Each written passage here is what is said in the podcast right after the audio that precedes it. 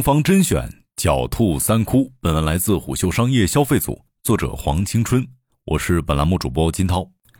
两天前，阿里前脚刚宣布今年双十一启动时间，后脚就传出东方甄选备战淘宝直播，不由得会让人联想起来这是在造势。一位 MCN 机构负责人向虎嗅表示，淘宝、抖音、快手之于直播电商的流量博弈已进入常态化。平台至于直播垂类的扶持造势，需要超级主播打开局面，一个个拔地而起的超级主播便成为了攻城略地的工具人。一方面，淘宝直播公布的点淘七月达人榜单显示，七月点淘 APP 主播商家短视频数据排名中，东方甄选傲居短视频涨粉榜第一。另据淘宝直播新生态事业线负责人虚罗透露，淘宝正全网网罗达人。另一方面，虎嗅在淘宝搜索发现，新东方在线共开设两家店铺，这说明其与淘宝直播联姻并非一时兴起。事实上，东方甄选已经在抖音顶流盘踞两个多月，近三个月带货销售总额飙至二十亿元，不仅蝉联六至七月抖音直播带货榜榜首，还屡次跻身抖音热榜。不过，自八月初传出东方甄选被抖音限流、东方甄选数据下滑等消息之后，俞敏洪就反思，基于外部的平台所建立起来的热闹的商业模式有很强的脆弱性。与此同时，东方甄选独立 APP 借势走入大众视野。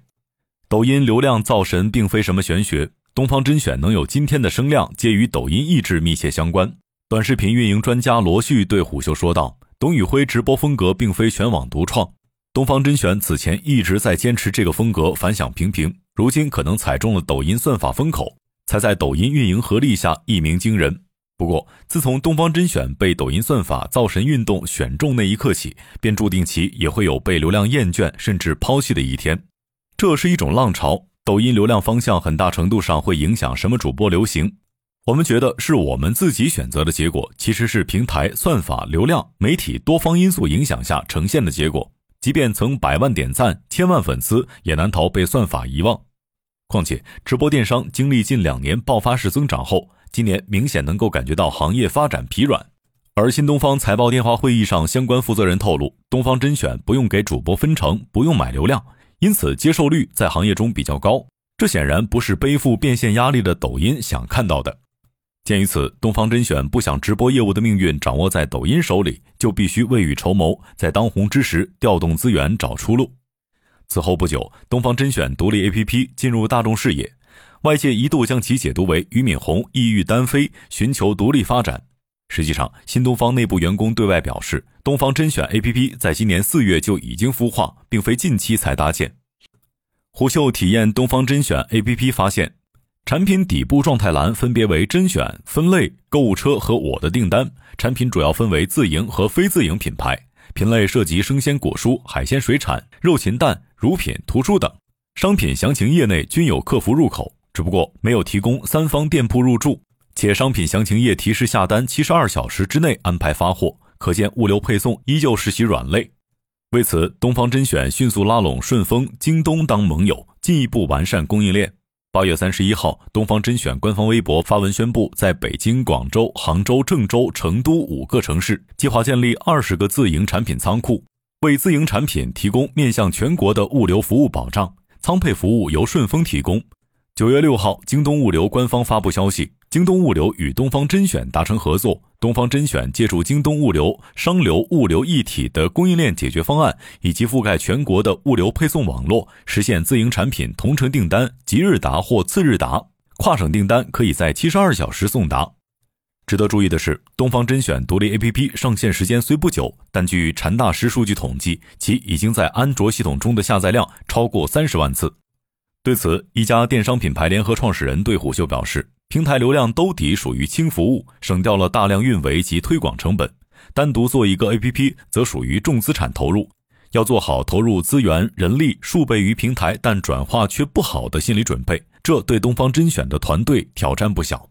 不过，他也指出，独立 APP 能从平台流量分发逻辑跳出来，从公域向私域沉淀，将主导权握在自己手里，让留存流量变成品牌资产。一家网红食品品牌负责人听闻东方甄选筹备淘宝直播时，认为相对抖音将董宇辉与东方甄选的绑定，东方甄选多平台发展可以强化品牌，弱化个人。初代直播电商四大天王各有其阵营，与平台合力完成跑马圈地。如今四大天王相继离开舞台中央，大家正陆续向着做品牌而非捧人的思路转变。其实，在推出独立电商 APP 之前，东方甄选就已经开始了多平台布局。在微信生态，不仅上线了东方甄选会员、东方甄选 Plus 等小程序，还运营着两个东方甄选视频号。小红书也在运营东方甄选账号，而京东、天猫等电商平台均已开设官方旗舰店。对此，有业内人士向虎嗅表示，东方甄选积极尝试自建供应链，目标就是要把东方甄选打造成一个品牌。东方甄选试图撑起更大的电商想象力，必须要探索出一套可复制、稳定的品牌 IP。原本淘宝、京东、拼多多等传统货架电商强调的核心是货，流量喂养下的一切手段皆为提升毛利所服务。但直播电商靠内容加社交驱动，在主播信任背书下，购买转化率远高于行业均值，形成了独特的消费场域。直播电商之所以爆发出如此巨大的势能，其本质是对流量成本的控制及流量运营效率的最大化，从根本上解决了传统电商两大顽疾：获客成本和转化率。直播电商与传统电商获客方式不同，直播平台主要通过消费者的购买行为带动来促单吸流量，平台处于被动，消费者主动，因此大大降低了获客成本。另外，用户复购很多源于群体聚集及价值认同，在模式上从之前传统电商的用户找商品变成了商品找用户，转化率问题自然迎刃而解。直播作为提升电商人货场效率匹配的方式之一，能保证同样销售总额增长下效率的提升。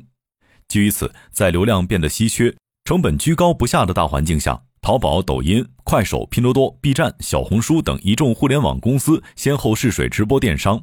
到二零二二年，牌桌上淘宝、抖音、快手陷入了资源竞合及流量供应链能力的比拼。淘宝直播胜在强大的供应链以及全品类覆盖的商品种类，有限的日活却有极高的转化率。快手直播社交属性加上去中心化的分发机制，私域流量形成独特的老铁文化，直播带货粉丝粘性及互动性强。抖音直播新的流量黑洞，在算法分发机制下，人均使用时长持续攀升，潮酷的内容属性占据着一二线年轻人的心智，品牌带货潜力巨大。如今，东方甄选相继入驻淘宝、京东、小红书等平台，就是为了减少单一平台对直播业务带来的巨大波动。如此，既能最大限度减少流量迁徙成本，通过私域流量加强渠道供应链的掌控力，又能替直播业务构建更为稳固的销售渠道，提升毛利率。如此看来，抖快淘一体化运营将是直播带货下半场的答案。商业洞听是虎嗅推出的一档音频节目，精选虎嗅耐听的文章，分享有洞见的商业故事。我们下期见。